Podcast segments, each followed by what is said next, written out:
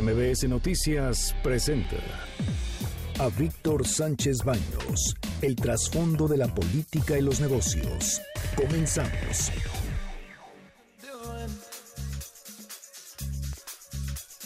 You high enough to excuse that I'm ruined? Cause I'm ruined. Is it late enough for you to come and stay over? Cause we're free to love, so tease me. Ooh. I made no promises, I can't do golden Hola, ¿qué tal? ¿Cómo you están? Muy, muy buenas noches. Los saludo con mucho afecto. Soy Víctor Sánchez Baños en MBS Radio a través de la frecuencia 102.5 desde FNFM, desde la Ciudad de México. Acompáñanos durante una hora para que juntos analicemos y discutamos la información de los asuntos de poder y dinero que leerás y escucharás mañana. Están conmigo Javier Lozano Alarcón. ¿Cómo estás? Sí, querido Víctor, muy buenas noches a ti, a todo el auditorio, muy bien. Bernardo Sebastián Con el placer de empezar la semana. Y Carmen Delgadillo. Buenas noches a todos. Debate. Comunícate. Comenta a Víctor Sánchez Baños en MBS. Twitter, arroba B. Sánchez Baños y arroba MBS Noticias.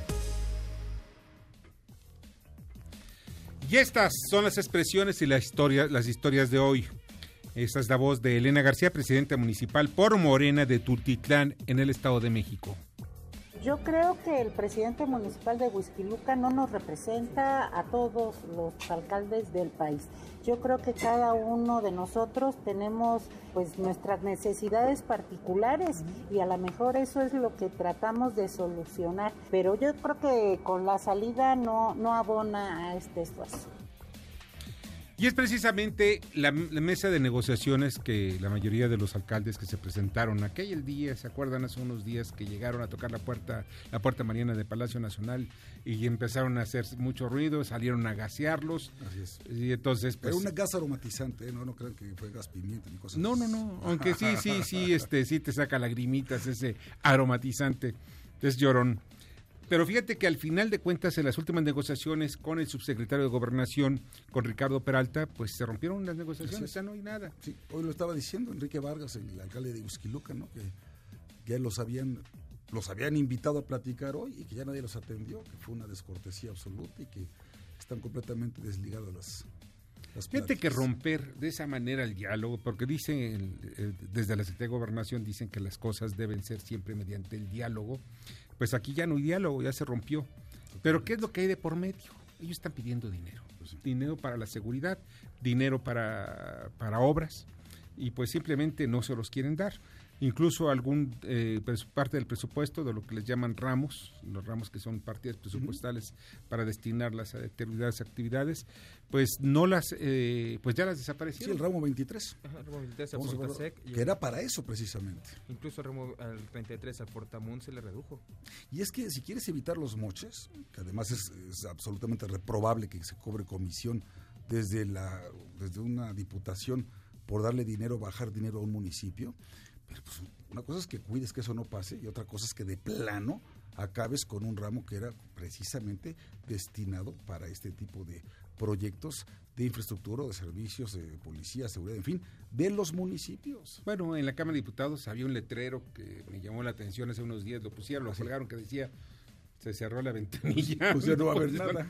Aquí ya no puedes hacer, hacer nada. Bueno, cuando también sabíamos que, bueno, antes era no hay dinero gratis, y así se decía de, para saber que tenías que bajar un, un presupuesto o bajar un recurso, era no hay dinero gratis. O sea, ¿qué es lo que tú vas a aportar para que ese recurso baje? Y hoy vemos que ni siquiera pues se puede aportar de esa manera porque los recursos ya no bajan. Así es. Ahora, ya ni con moches. No, por eso ya, Sí. con muchos y muchos sin nada, ¿no? Sin moches o sin nada, ya no. Antes, cuando menos el moche, pero le daban dinero a los municipios para poder andar. Era corrupción y estamos en contra de la corrupción, que quede Sí, claro. punto. Sí, sí, sí, no estoy diciendo. Pero de ahí ¿no? a que ya les quiten recursos que les correspondía a los municipios de por sí andan arañando las paredes para tener un poco más de dinero. Sí. Y, quieres que además fortalezcan sus capacidades de seguridad pública, sus cuerpos policíacos, que los puedan pues tener mejor capacitación, mejor equipamiento, esto, pruebas de control de confianza, ¿no? Y, todo esto. Necesitan dinero. Dinero. Dinero, dinero. Recolección de basura, todo eso es agua, drenaje, saneamiento todo le corresponde a los municipios. Esto podría también entenderse como una excusa o una prueba para los municipios para exigirles que recauden y ver cuánto podrían vivir ellos con sus propias capacidades, con sus propias fuerzas. Pero no creo que sea ni la forma ni el método, ni estamos en tiempo para poder poner en cinta a los municipios. No, no, no, no. Y además lo que también me parece ridículo es que les digan, eh, te equivocaste de ventanilla, tienes que ir a la Cámara de Diputados, no aquí a Palacio Nacional con el presidente. Por Dios, ¿quién manda? ¿Quién manda sobre la mayoría en la Cámara de Diputados? Es evidente que es el presidente, hombre. Pues podría mandar ahí, decirles, ¿saben qué? bueno, vengan, pongan orden, vamos a darle más recursos a los municipios, que es el primer contacto. El país, todos los mexicanos vivimos en un municipio, todos. así es. Entonces es el primer contacto que tenemos con el gobierno y es el que está rompiéndose día a día. Y esta es la voz de Mario Delgado, presidente de la mayoría morenista en la Cámara de Diputados. Fue un ambiente de mucha cordialidad y fue una gran noticia darnos cuenta que México tiene grandes aliados en el Congreso de los Estados Unidos. Los republicanos están en favor del Tratado de Libre Comercio, el, nuevo tratado. Eh, ellos eh, lo están eh, impulsando. Es el lado demócrata el que hay que convencer. Nosotros hicimos un llamado a que se despolitice el tema del tratado y veamos los enormes beneficios que tendría para los tres países. Y ese es el punto clave. ¿Por qué no se aprueba en Estados Unidos? Bueno, porque allá están en un proceso electoral y está el jaloneo entre los demócratas y los republicanos. Y Canadá está esperando que Estados Unidos pues lo apruebe para ellos hacerle segundo. Y así pasó también en 1994 con el tratado con el Telecán. Pero ahora las condiciones son diferentes. Hay todavía incluso un procedimiento, un impeachment en contra del presidente Donald Trump y esto también frena de alguna forma lo que es el desarrollo del Tratado de Libre Comercio. Al final de cuentas, si bien nos va, y eso dicho también incluso por, por Jesús Seade, quien dice que ya está hecho todo, eh, ya está aprobado completamente, si bien nos va, en diciembre podría ser aprobado en el Congreso de Estados Unidos. Pero como van las cosas, yo creo que será hasta marzo, de acuerdo a los espacios legislativos de Estados Unidos. Y esta es la voz de Isabel González, reportera de Excelsior. Desde la gira número uno del presidente de la República, Andrés Manuel López Obrador, se carece de logística, de orden y de seguridad en los recorridos para la prensa. Muchos compañeros se percataron, sobre todo el compañero de Milenio, Rafa Montes, que la camioneta tenía falla porque él iba en la parte de atrás. Pues se cumplió lo que dijo. Dice, esa camioneta se va a tronar. Y se tronó y se volcó. La situación de la camioneta, ¿cómo sucedió? Eh, eso es lo que no sabemos. Es una parte que se le pide al gobierno de la República transparencia, porque a veces es por la bondad de los gobernadores, como podemos trasladarnos, o por el IMSS, o por alguien. Y no son profesionales los que conducen y pues ahí está el riesgo latente, ¿no?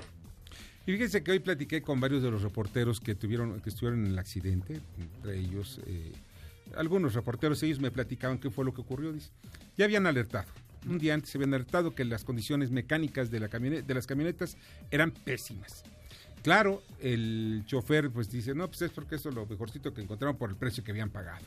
¿Quién pagó estas camionetas? Las pagó Presidencia de la República, sí es cierto. Pero nada más debemos dejar muy en claro que desde la administración de Ernesto Cedillo, o sea, estamos hablando ya de varios sexenios, se, paga, se pagan todos los gastos de las giras presidenciales, los pagan los medios. O sea, no los paga presidencia, los pagan los medios. O sea, que si tienes tú que viajar en un avión, bueno, en este caso cuando estaba el avión daban algunas canonjías especiales, como son incluso el boleto de avión no lo pagabas, pero la comida sí la pagas. El hospedaje sí lo pagas, el transporte incluso lo pagas. Pero llegó el momento con la presente administración que dijeron, ¿saben qué? Las camionetas van a meterse a la logística, pero la logística nosotros las vamos a pagar. Bueno, está bien que las paguen, pero nada más que el asunto no paguen este tipo de, de, de carcachas. En buenas condiciones, son vidas humanas, no las puedes estar exponiendo, te están cubriendo y tú vas hasta el fin del, hasta el último rincón del país, como lo hace el presidente López Obrador, y te están acompañando para cubrir la nota, para que ver qué dices, etcétera, lo mínimo es un transporte seguro y condiciones dignas también en su estadía en esos lugares. Claro, porque no se quedan en, no se quedan en los mismos hoteles, no se quedan en los mismos lugares. Hay una diferencia importante también en todo lo que hay alrededor de de pues estas giras. Mira, yo he viajado varias veces en esas giras. ¿Sí, tú has estado ahí? Sí, he estado ahí, he viajado incluso con Ernesto Cedillo, algunas, bueno, de alguna manera yo he tenido ciertos tratos especiales y le voy a decir por qué. No por otra cosa, sino porque me enviaban no me enviaba el periódico, sino era invitado en este caso, por ejemplo, por Ernesto Cedillo, alguna ocasión que viajé a la firma del Tratado de Libre Comercio en con Europa, viajé en el avión presidencial. Pero para ir, para irlo entrevistando. Pero sí, para irlo entrevistando, para ir platicando con los miembros del gabinete que estaban, iban en el vuelo. Al llegar a, este, a Lisboa, yo pagué mi boleto de avión, por cierto, porque viajé yo de Miami hacia, hacia Madrid, luego de Madrid a Lisboa. Ahí fue donde, donde estuvimos nosotros, eh, yo pagué mis, mis, mis viáticos, no yo, en este caso fue el Heraldo de México, donde yo trabajaba. Y entonces en ese momento, bueno, trabajaba en la versión anterior del Heraldo de México, sigo trabajando en el Heraldo. Y, este, y fue como, como yo pagué los gastos. Sin embargo, es muy importante ver que tú tienes que ajustarte a la logística del presidente. O sea, el presidente anda, anda rapidito, rapidito, va de un lado, les da su discurso y se va a otro pueblito. Y llenar otro pueblo hace lo mismo y entonces hay que andarlo persiguiendo. Y cabe mencionar que también la fuente en donde va trabajando, porque a veces le cuesta mucho trabajo tener la oportunidad de trabajar frente al, al presidente, frente a lo que está ocurriendo, lo hace desde las camionetas o lo hace desde el, desde el equipo en el que se está transportando. Esa era la ventaja que tenía. Exactamente, esa ventaja que tenía la avión presidencial que le daba una oficina al presidente para poder ir trabajando o descansando, porque también estos ritmos que está agarrando son letales, o sea, cualquier a cualquier persona le baja la pila, lo pone, lo manda a descansar. Y fíjense, ella está en la línea telefónica y le agradezco muchísimo a Gabriela Jiménez, que es reportera del Sol de México, quien resultó lesionada en esta gira, en esta gira de Andrés Manuel. Hola Gabriela, ¿cómo estás? Muy buenas noches. Muy buenas noches, Víctor. Un saludo a ti y a todos los que nos están escuchando. Bueno, pues, oye, ¿y cómo estás tú? Eso es muy importante. ¿Cómo pues, tienes heridas? Este, sí, tengo una fractura en la clavícula izquierda y bueno también este estoy lesionada de la cervical tengo un esguince y pues bueno ahorita ya ya voy mejor es, todavía pues sí me duele tengo un poco hinchados los hombros pero este pero pues ya o sea como ya recibí atención médica pues ya ahí ahí voy este pues voy mejorando no por lo menos no requerí de una intervención quirúrgica. Como otros dos de nuestros compañeros. Sí, como pasó con un camarógrafo de Milenio que pues sí él de hecho este pues sí las dos clavículas las tenía fracturadas. E igual un compañero del Universal fractura en la clavícula y pues ellos sí requirieron operación. Lo bueno es que pues ya ahorita ya fueron operados este porque también estábamos con ese pendiente no no los querían operar o sea los querían operar hasta el día jueves pero pues ya ahí también entre varios compañeros pues o sea no nos querían operar de inmediato en el accidente sino hasta el día jueves sí porque en el hospital decían que no tenían los em, los medicamentos el equipo para realizar la operación. Entonces pues estaban en esa disyuntiva de realizarlo hasta el jueves y después ya lo iban a pasar al lunes hasta que pues bueno eh, estar presionando y todo este sí los pudieron operar esa misma madrugada y pues este ya se dio el resultado de que pues sí salieron bien de la operación y pues bueno al parecer ellos ya este ya pronto van a volver a ya están en ese proceso de regresar acá a la Ciudad de México bueno, pues esperemos que estén pronto en México. ¿Y no tenían, no tenían eh, la, la camioneta seguro o sí lo tenían? Porque no me ha quedado claro todavía eso. Eh, sí, sí, la camioneta sí estaba asegurada. Este, la, ahí el detalle fue es que, bueno, al final no fue, digamos, propiamente el gobierno del estado quien, quien la contrató, ¿no? Sino que fue ahí por el municipio de Cajeme.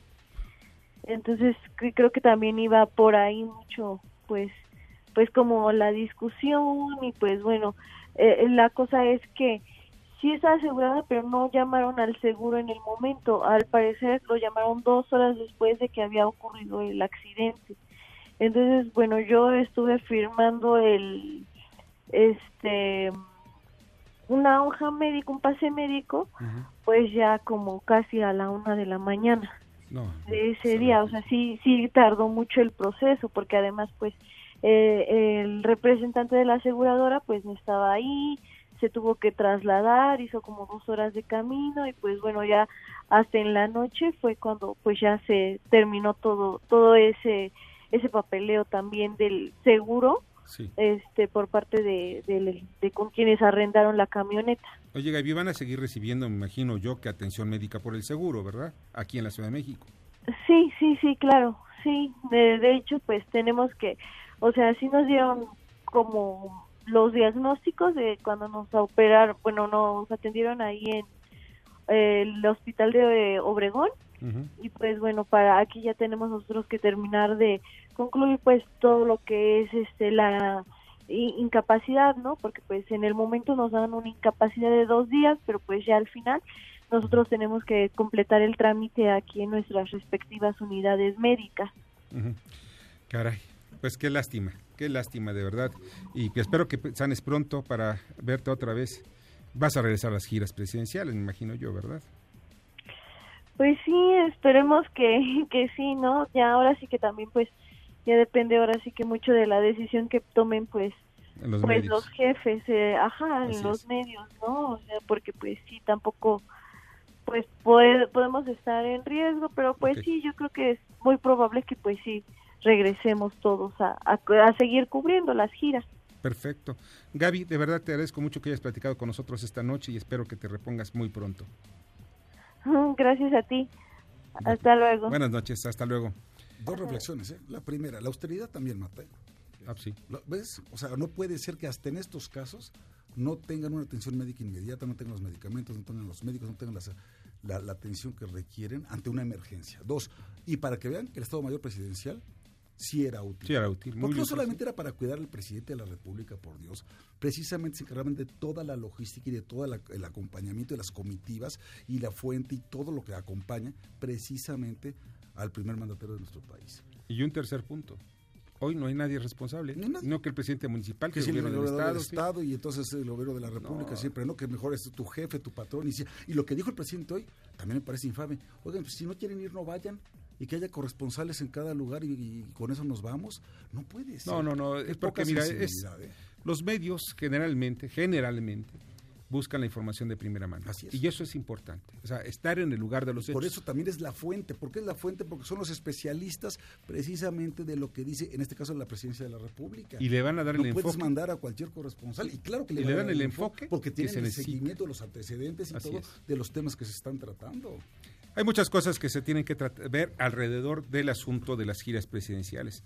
Pero en fin, qué bueno que nuestros compañeros, si no tuvimos que pues sufrir la pérdida de alguno de ellos. Lesiones, sí, pero desafortunadamente esto podía haberse evitado. Vamos al comentario de Alejandro Armenta, senador y presidente de la Comisión de Hacienda del Senado. Gracias, Víctor, como siempre, por la oportunidad. Poderte informar desde el Senado de la República que ya tenemos la ley de ingresos para el 2020. El Senado de la República haciendo la tarea que le corresponde en el ámbito jurídico, recibe de la colegisladora, la Cámara de Diputados, un paquete económico que estima recaudemos los mexicanos 6.1 billones de pesos.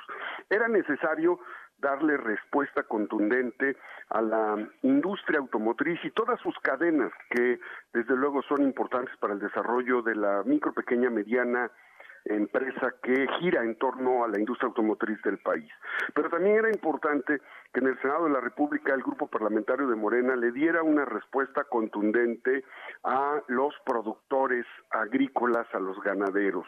Logramos eliminar este concepto de derechos para la explotación del agua, lo que significaría sin lugar a dudas un contrasentido al propósito de lograr soberanía alimentaria como parte de la estrategia que el presidente Andrés Manuel López Obrador está marcando. De la misma forma, poderte informar a tu audiencia que el coordinador, el senador Ricardo Monreal, articuló esta semana previa a la aprobación del paquete económico 2020, encuentros eh, también con los empresarios que coordinan en el país las plataformas digitales a efecto de que puedan contribuir a la riqueza nacional, pero también que se les permita plazos para poderse adaptar eh, al régimen tributario.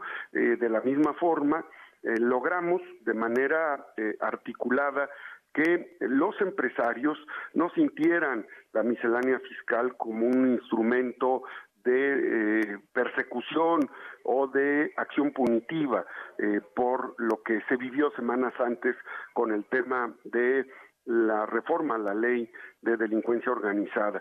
Son varios aspectos, creo que eh, esta ley de este proyecto que ya se convirtió en ley de ingresos para el 2020 también está recogiendo esta parte que tiene que ver con eh, la regularización y la actualización de los convenios de adeudo que tienen los estados y los municipios con el Instituto Mexicano del Seguro Social. El mensaje es, es bueno para los mexicanos, para la industria turística, para la industria automotriz, para el sector agropecuario, y desde luego para este segmento eh, de empresarios que eh, atienden plataformas digitales.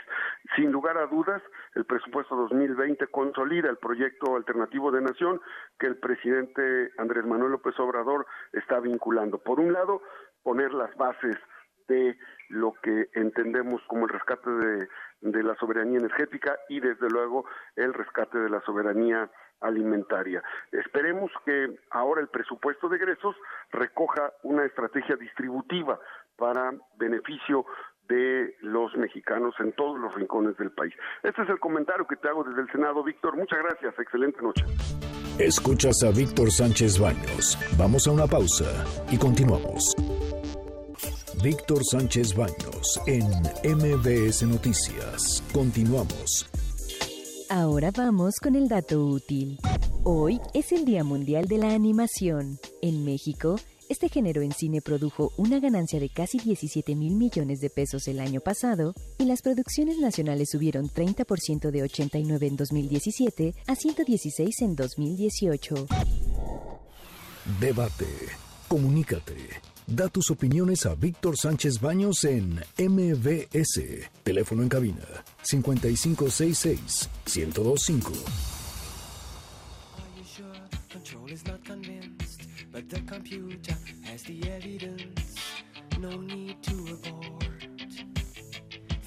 Muchas gracias que continúen con nosotros en esta noche, en esta noche de lunes, principio de semana. Disfruten su semana, vean que y que sea muy productiva y exitosa.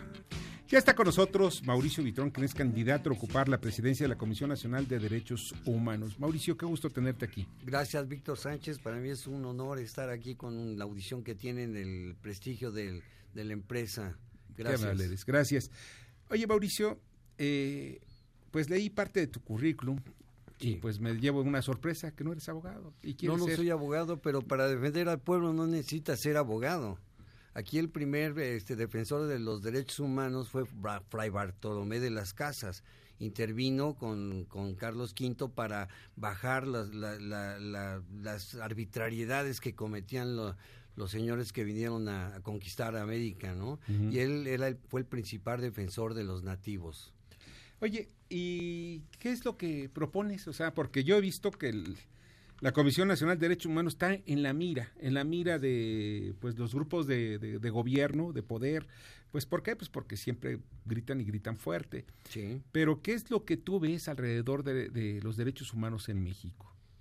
Mira, lamentablemente como un organismo autónomo eh, y emite nada más recomendaciones, recibe quejas. Paralelo a un proceso judicial, no recibe denuncias, recibe quejas y estas quejas no van con un formalismo jurídico, los puede hacer hasta un menor de edad, siempre lo he comentado. Entonces, lo que hace Comisión Nacional de Derechos Humanos, analiza, estudia, motiva y, fundamenta esa queja y genera una recomendación, una recomendación no vinculatoria, o sea, no tiene un objetivo judicial. Esto es más un resultado jurídico, político, eh, perdón, este político, social y este administrativo.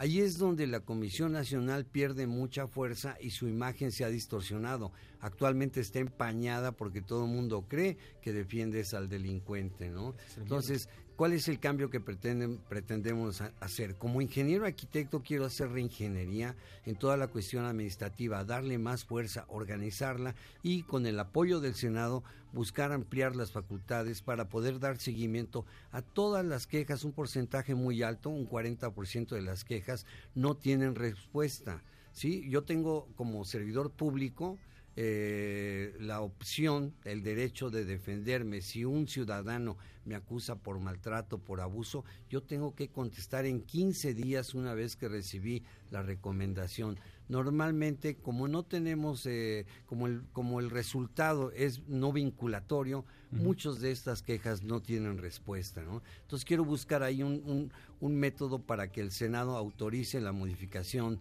a la, a la Constitución y a la ley para poder tener nosotros más injerencia y poder castigar al servidor público que no atienda, que no que, que abuse de la, de la autoridad del fuero y que haga este abuso de la fuerza inclusive, ¿no? Es, es importante decir que Comisión Nacional de Derechos Humanos está en medio, está el Estado, que son todas las este Estado federal, el, los ayuntamientos, los estados y eh, eh, del otro lado están los pobladores, los gobernados, ¿no?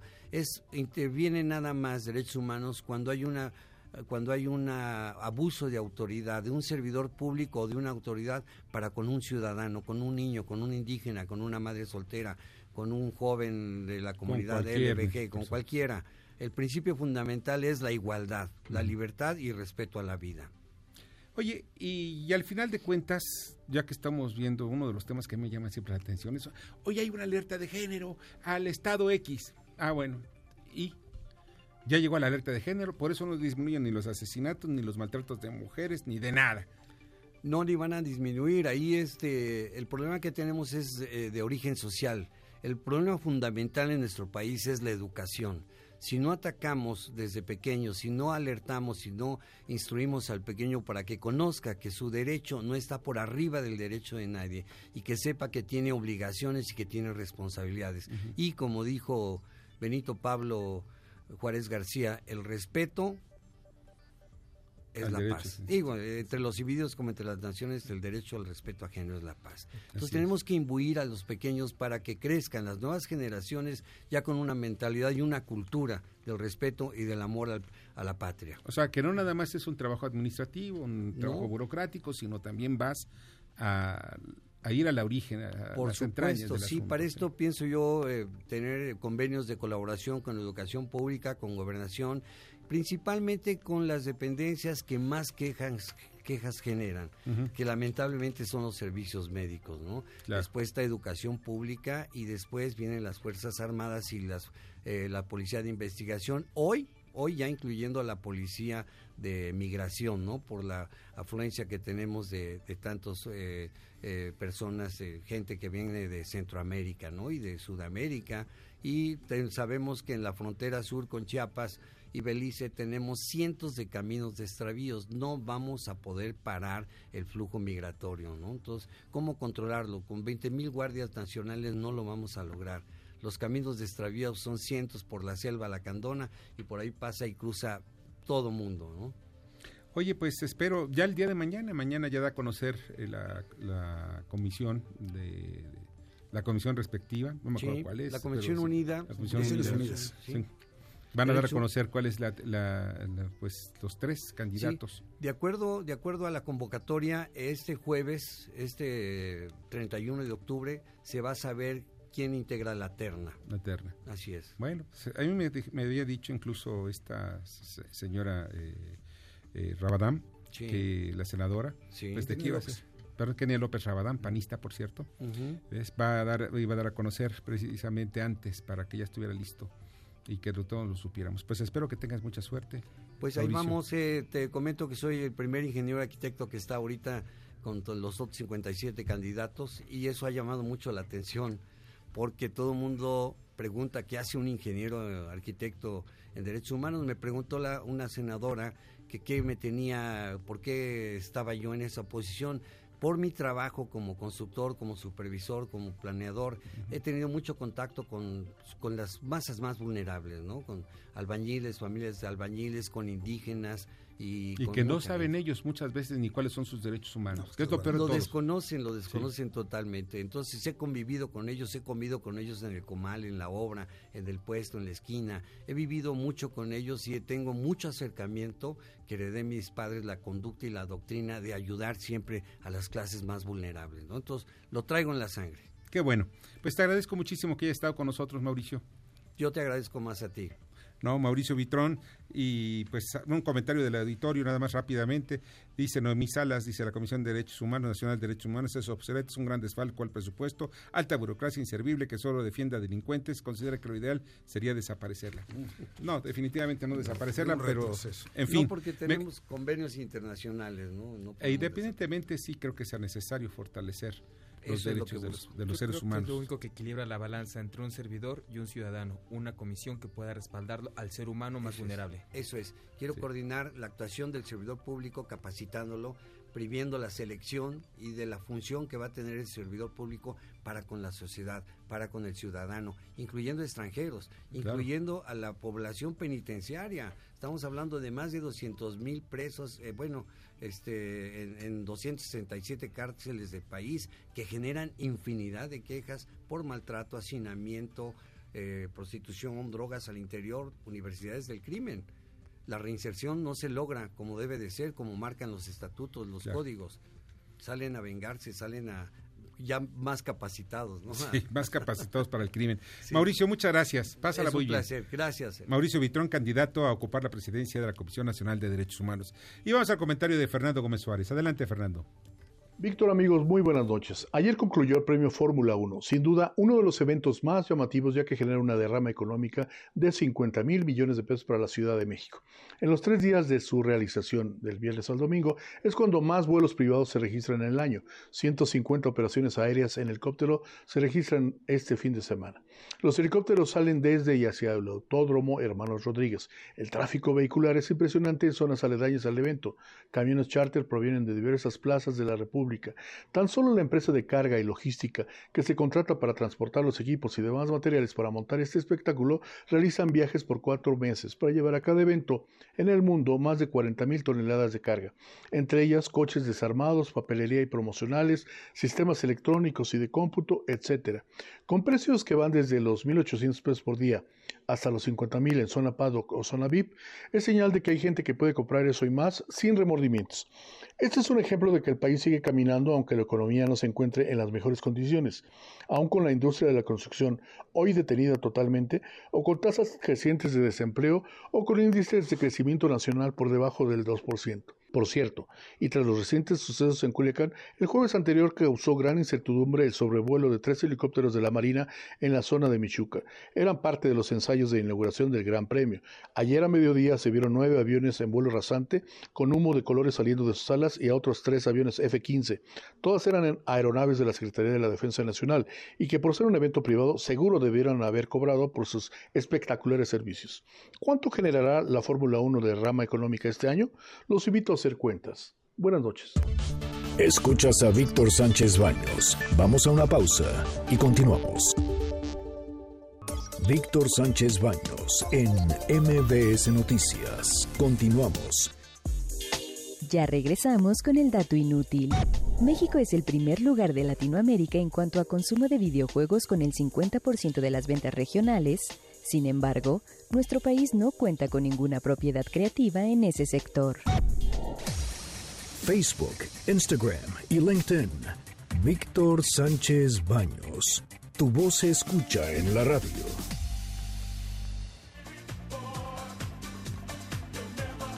Muchas gracias que continúen con nosotros, de verdad les agradezco muchísimo. Y vamos al resumen de información. Alerta a inoperatividad en tres aeropuertos de la Ciudad de México. Carmen. Las más grandes aerolíneas de América Latina han dicho Aeroméxico, Copa, Bianca y Latam coinciden en que la conectividad será el mayor obstáculo. Y dos bocas hace agua. Por el Frente Frío número 7 circularon en redes imágenes de maquinaria detenida, pero la Secretaría de Energía, Rocío asegura que no se afectó la plataforma de construcción. Se rompe mesa de diálogo con alcaldes. Enrique Vargas, presidente de la Conferencia Nacional de Municipios de México, aseguró que los dejaron plantados representantes de Hacienda. Los morenista Elena García, alcaldesa de Tultitlán, se desmarcó. El colmo ahora se ampara un laboratorio extranjero. Para impedir que empresas mexicanas con permiso de COFEPRIS produzcan trastuzumab, usado para cáncer de mama. El jefe Diego paga deuda al municipio de Querétaro fueron casi 13 millones de pesos y no fue ni el 2% de los 985 millones que adeudaba de predial Alcaldía de Colón. Y la izquierda sigue ganando espacios. Alberto Fernández y Cristina Kirchner ganan en, en Argentina. Por más de 8 puntos porcentuales, el FMI dijo estar ansioso por trabajar con el nuevo gobierno. En tanto que en Uruguay habrá segunda vuelta el 24 de noviembre. En Chile, el presidente Sebastián Piñera hizo cambios en su gabinete y levantó el estado de excepción pero los actos vandálicos subieron de tono y hoy fue quemado un centro comercial en pleno centro. También en Bolivia sube la intensidad de las protestas por la cuestionada reelección de Evo Morales. Muchas gracias, Carmen, te agradezco muchísimo. Y saben, hace rato en el corte estaba yo escuchando lo de Himalaya.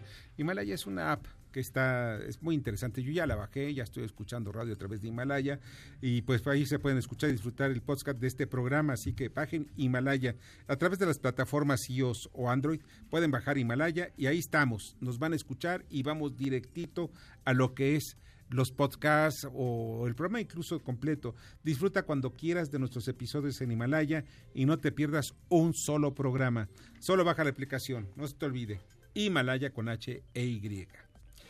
Y pues ya está aquí en la línea, perdón, ya está en la línea de teléfono, ya está aquí en el, en el estudio y le agradezco muchísimo a Daniel Díaz Álvarez, abogado.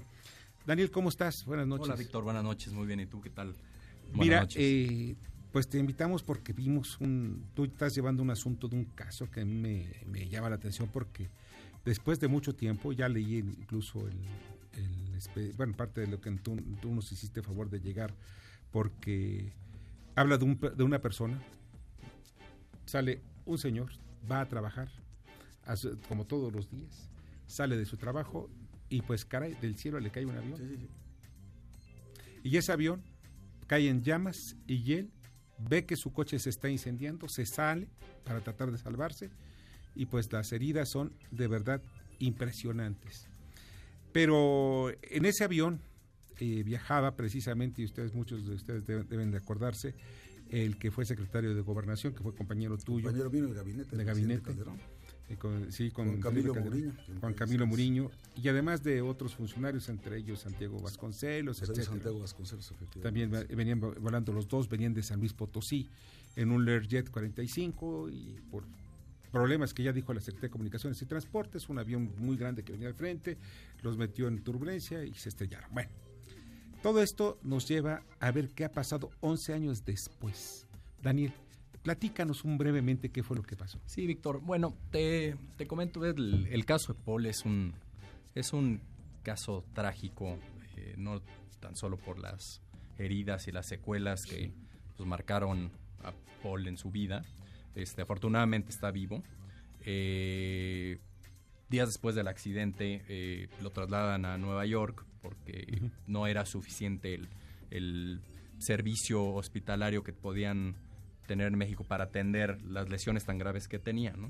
Eh, entonces Paul, después de muchos años de estar eh, en Nueva York, pues hoy vive su vida, eh, su estado es precario, llevamos básicamente casi 11 años de litigio, hemos pasado por todas las instancias judiciales.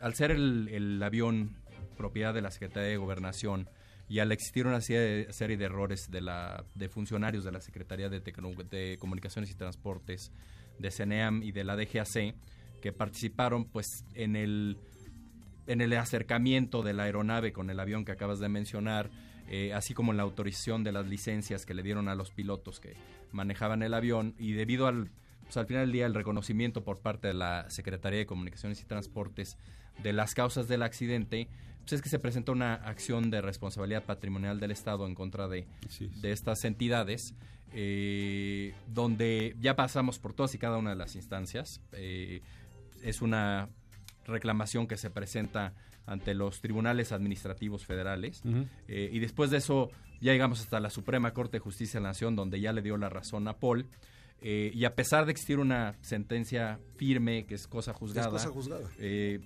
incontestable, ya no hay nada más por hacer, eh, pues las autoridades se han abstenido de dar cumplimiento a la sentencia. O sea, no han pagado. No han pagado. ¿Bajo qué argumento? eh? No, han- no, no, no, no han, no han hecho valer un solo argumento, ¿no? ¿Puro desacato? Hay un desacato claro. Eh, la última resolución fue emitida en enero de este año, ya en cumplimiento de amparos y de todas las resoluciones de la Corte. Eh, y al final del día, pues, lo único que tienen que hacer es cumplir con la sentencia, pagarle a, a- a Paul e indemnizarlo pues, de estos años. Pues todos El- los sufrimientos. Y fíjate, ya está en la línea telefónica Paul Henry Jiménez, quien es precisamente de quien estamos hablando. Paul, buenas noches, ¿cómo estás? Buenas noches, Sergio, muchas gracias. Bueno, este. No sé si son cosas que, que- que están marcadas en tu mente, me imagino yo, pero aquel día eh, que salías tú de trabajar, trabajabas en SBO, ¿verdad? Correcto. En SBO y, estaba, y saliste de trabajar y te encontraste con todo ello. Yo sé que tu. Via Crucis no, se- no es necesario que lo, lo- lo- me lo imagino, no lo imaginamos quienes estamos en el estudio, pero sí creo, creo que sí es importante saber pues todo lo que has pasado, porque no nada más es un asunto que, que te llevaron a un hospital y, y- y ahí se quedó se quedaron estas cosas. ¿Qué ha pasado? ¿Qué es qué, qué fue lo que provocó este accidente en tu vida? Bueno, lo que provocó el accidente fue que eh, la caída del avión, ¿no? Eh, Y digamos que las secuelas que he tenido eh, de salud han sido eh, constantes y serias, han sido parte de, de mi día a día. Eh, principalmente sufro de convulsiones o epilepsia eh, y eso es algo que me bueno me, me- me limita mucho en la manera que puedo vivir mi vida ¿Cuánto, eh, ¿Cuántas operaciones te han hecho? Porque sé que son muchísimas. bueno eh, cientos de operaciones o sea, Cientos, eh, o sea. durante los tres meses que estuve en coma eh, fueron eh, todos los días dos tres operaciones amputando eh, eh, dedos y partes de, de- de ciertos músculos de la pierna y principalmente el 80% de mi cuerpo fue eh, injerto. Entonces fueron muchas operaciones durante mucho tiempo y todavía tengo que hacerme operaciones en las manos para lograr eh, que las cicatrices no no se sigan creciendo. ¿Y quién ha estado pagando los gastos médicos? Porque aquí hay una llamada del público, ¿no? De Noé Rodríguez. En estos 11 años, ¿quién ha pagado los gastos médicos y legales del señor Paul Henry? ¿Y por qué la Comisión Nacional de Derechos Humanos no ha hecho algún seguimiento concreto del caso?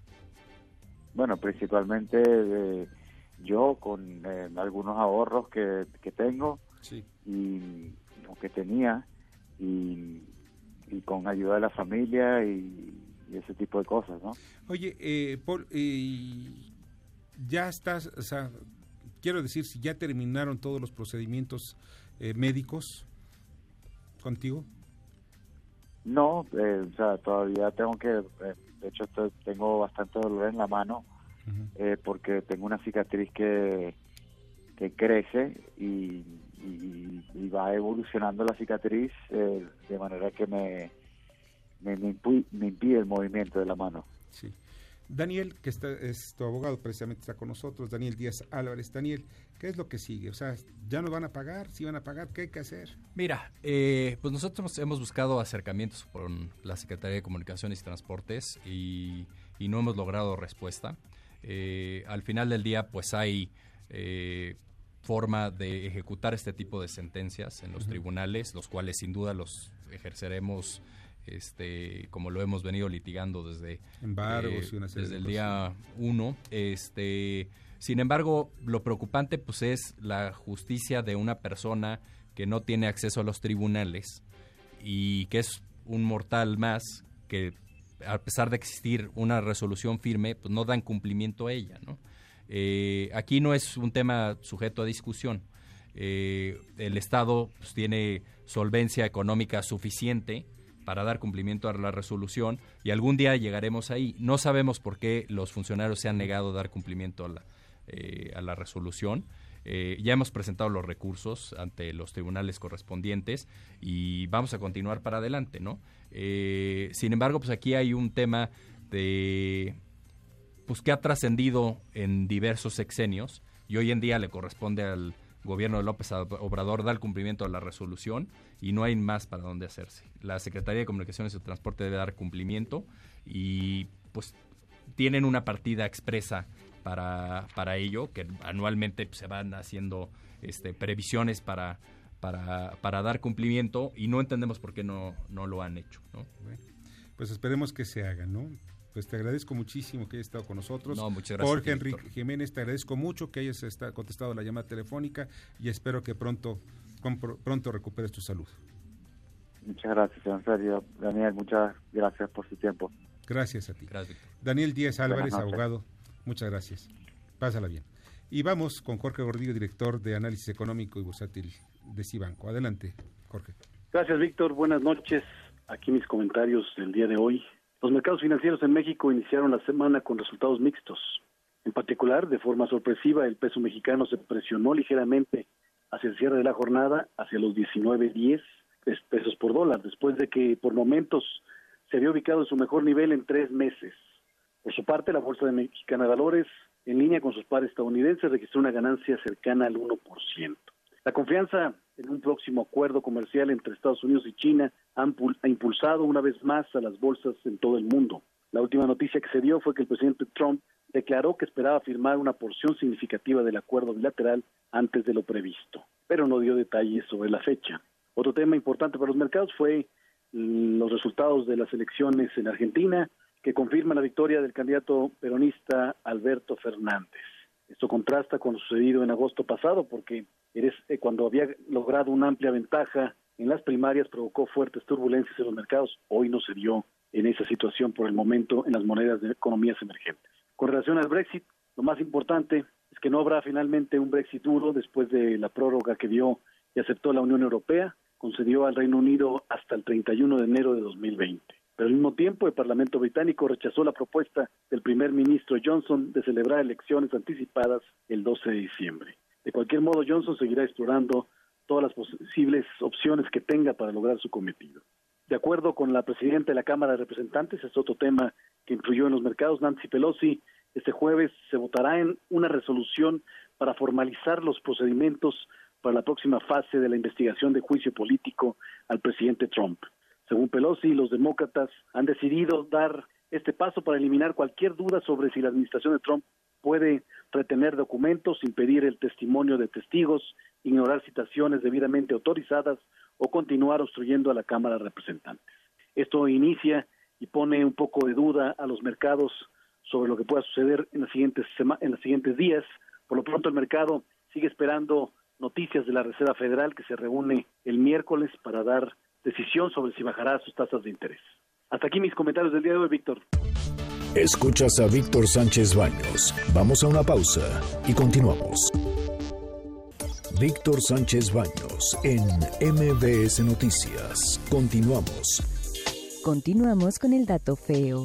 En México la industria creativa genera alrededor de 55 mil millones de dólares en ganancias.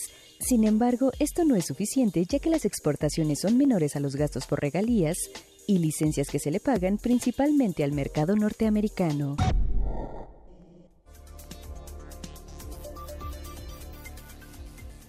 Muchas gracias que continúen con nosotros en esta noche y vamos a las columnas político-financieras que escucharán mañana, perdón, que leerán mañana en los periódicos diarios de la Ciudad de México. Arturo Dam. Víctor Radio Escuchas, ¿cómo están ustedes? El día de mañana, en mi columna Pesos y Contrapesos que se publica en el diario La Razón, recuerdo que se cumple un año desde que el 29 de octubre del 2018 López Obrador cometió el que sin duda alguna es el más grave error en materia económica en lo que va de su administración, la cancelación de la construcción del nuevo aeropuerto internacional de la Ciudad de México en Texcoco. Este tema mañana en pesos y contrapesos en La Razón. Muchas gracias Arturo. Julio Brito. Víctor, muy buenas noches a ti y a tu auditorio. Fíjate que durante el Alta, que es una reunión más la más importante que hay en América Latina, es el mayor foro de la industria aérea de América Latina. Y resulta que las tres grandes aerolíneas eh, regionales, como es Aeroméxico, Avianca y Latam, coincidieron en que es prácticamente imposible operar en tres aeropuertos en la Ciudad de México, en especial por el tema de conectividad. Esto y más en mi columna Riesgos y Rendimientos que se publica el día de mañana en el periódico La Crónica de hoy. Te mando un afectuoso saludo. Muchas gracias Julio, te agradezco mucho. Rosario Viles. En la reunión de la Asociación Latinoamericana de Transporte Aéreo, ALTA, celebrada en Brasil en estos días, se han estado tratando temas muy importantes que tienen que ver con la desaceleración económica y lo que va a influir esto en las aerolíneas y su crecimiento. También se habló de los problemas que hay todavía respecto a la operatividad de Santa Lucía, Aeropuerto de la Ciudad de México y Toluca. Esto y más pueden ver mañana en la crónica de hoy. Muchas gracias, Rosario. Adrián Trejo. Mañana en la columna de la Divisa del Poder, ustedes pueden consultar diariamente en el periódico 24 horas, tratamos este tema que tiene que ver con la petición de alcaldes para que eh, no les incrementen el presupuesto como se ha dicho, sino para que se mantengan los números que les fueron asignados para este año, principalmente en dos temas, en el tema de seguridad que es importantísimo y el otro en los temas de infraestructura. ¿Por qué eh, debe ser atendido este llamado y por qué la Secretaría de Gobernación y la Secretaría de Hacienda los plantaron? Bueno, de este y otros temas les platicamos en la Divisa del Poder. Que tengan ustedes muy buenas noches, nos escuchamos mañana. Muchas gracias, Adrián. Rogelio Varela. Muchas gracias, Víctor. Buenas noches a todos. La compra consolidada de medicamentos para el 2020 amenaza con tener un importante retraso. Mañana en corporativo en el Heraldo de México. Gracias, Rogelio. Paco Rodríguez. Víctor, muy buenas noches. Qué gusto saludarte en este inicio de semana. Gracias a Dios que es lunes porque tenemos oportunidad de estar en contacto con todos. Te comento que mañana en el índice político publico una columna que tiene como título En la 4T tampoco entienden que no entienden. Y es que la verdad cada vez estamos peor en materia de seguridad, peor en cuestiones económicas y virtualmente la industria de la construcción detenida y ya no se detona la economía. De eso y un poco más te platico mañana en www.indicepolitico.com. Como siempre te deseo buenas gracias y muchas, muchas noches. Muchas noches también para ti, Paco. Lila Arellano. Muy buenas noches, Víctor. Bueno, pues de nueva cuenta vemos que el paquete de ingresos que pretende Hacienda se está complicando y se está complicando mucho. Sobre todo si se quiere empatar con un paquete de egresos de más de 6 billones de pesos. En fin, veremos qué es lo que sucede en los próximos días, cuando, bueno, pues también los índices de crecimiento no son lo esperado para el año próximo. Gracias, buenas noches, soy Lilia Arellano, Estado de los Estados, y lo puede ser consultar en las redes sociales o en los diarios de provincia. Buenas noches. Muchas gracias, Lilia, te agradezco muchísimo. Mauricio Flores. ¿Qué tal, Víctor? ¿Cómo están todos, amigos? Muy buenas noches. Mauricio Flores, gente detrás del dinero. Mañana recordamos el inicio de la maldición de Santa Lucía con la cancelación del nuevo aeropuerto internacional de México allá en Texcoco y que fue el inicio de la pérdida de confianza que hoy está poniendo a nuestro país dentro de una recesión. Pero los detalles mañana ahí, gente detrás del dinero, Mauricio Flores en el periódico La Razón. Muchas gracias, Mauricio. Inteligencia Financiera, el espacio de las pymes. Las respuestas para impulsar el crecimiento de los emprendedores con David Lask, de Financiera Crece. David, pues bienvenido, muchas gracias que estás con nosotros. Víctor, no, muchas gracias por tenerme. Oye, los CODIs, ¿qué es eso? Ya al final de cuentas, yo ya sé más o menos de qué se trata y cómo poder hacer las operaciones a través de, de, de este sistema CODI pero ¿podrías platicarnos en qué va a beneficiar a las pequeñas y medianas empresas? Claro, eh, pues mira, CODI significa literalmente cobro digital. Es una extensión del sistema Pay, ¿no? Que es como todos mandamos dinero por, por internet. Eh, pero la diferencia es que se puede hacer solamente con un código QR, lo cual facilita muchísimo la operación. Lo único que necesitas tener es un celular para poder pagar o recibir pagos por medio de un código QR y se acabó. ¿Qué, ¿Qué, tiene como propósito? Pues poder reemplazar el uso del dinero aquí en México que es muy, muy, muy importante que, que, las autoridades puedan tener control de toda la transaccionalidad que hay en el país. Pero con tanto efectivo que se mueve, pues entonces empiezan a haber muchos problemas. Eh, ahora, eh, es un tema que ya está sobre la mesa desde hace, desde hace un rato, apenas el, el mes pasado lo arrancaron, pero eh, hay unos temas por los cuales son, el sistema CODI es más que un, un instrumento más moderno, es una necesidad ¿no? en, este, en este país. Eh, una de ellas es porque va a pasar eh, todas esas carteras digitales que ya conocemos, sea una que tienes en, la aplicación por la cual eh, pides comida, lo que sea, pero cada vez hay más aplicaciones en la que tú puedes ir a alguna tienda de autoservicio y tú puedes ponerle dinero a tu, a tu, a tu cartera. Eh, el problema es que si ese, alguno de esos sistemas empieza a crecer mucho, mucho y se vuelve el sistema principal por medio de toda la gente hace compras o pagos, eh, eso podría generar un problema. Imagínate, por poner un ejemplo, Rappi, ¿no? Que tiene una, una, una wallet, ¿no? Como se llama en inglés, eh, que está creciendo considerablemente. Dicen que todas la- las transacciones que pasan en el país eh, se hacen en Rappi, pero un día Rappi dice, ¿sabes qué? Yo me quiero ir de este país. Ya no quiero estar aquí. ¿Qué es lo que va a pasar con toda esa transaccionalidad y todo ese dinero que había dentro de tu cartera? Si pues era una, una transacción privada, ¿no? No era algo en el cual las autoridades tenían algo que ver. Entonces, bajo ese sentido, eh, modernizarnos y estar a la altura de otras plataformas que ya están operando de la misma manera, pues sumamente relevante, especialmente en un momento como ahorita, en el que el efectivo pues cada vez es menos valioso y más problemático para todos.